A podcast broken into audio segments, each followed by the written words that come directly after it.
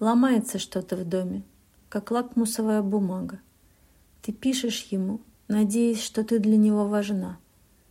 А он отвечает скупо «инструкцию почитать бы». И ты понимаешь ясно, что ты ему не нужна.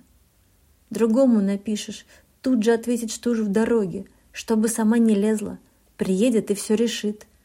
И ты опускаешь руки, а радости нет в помине. Пусть чинит, скажу спасибо, а сердце уже болит.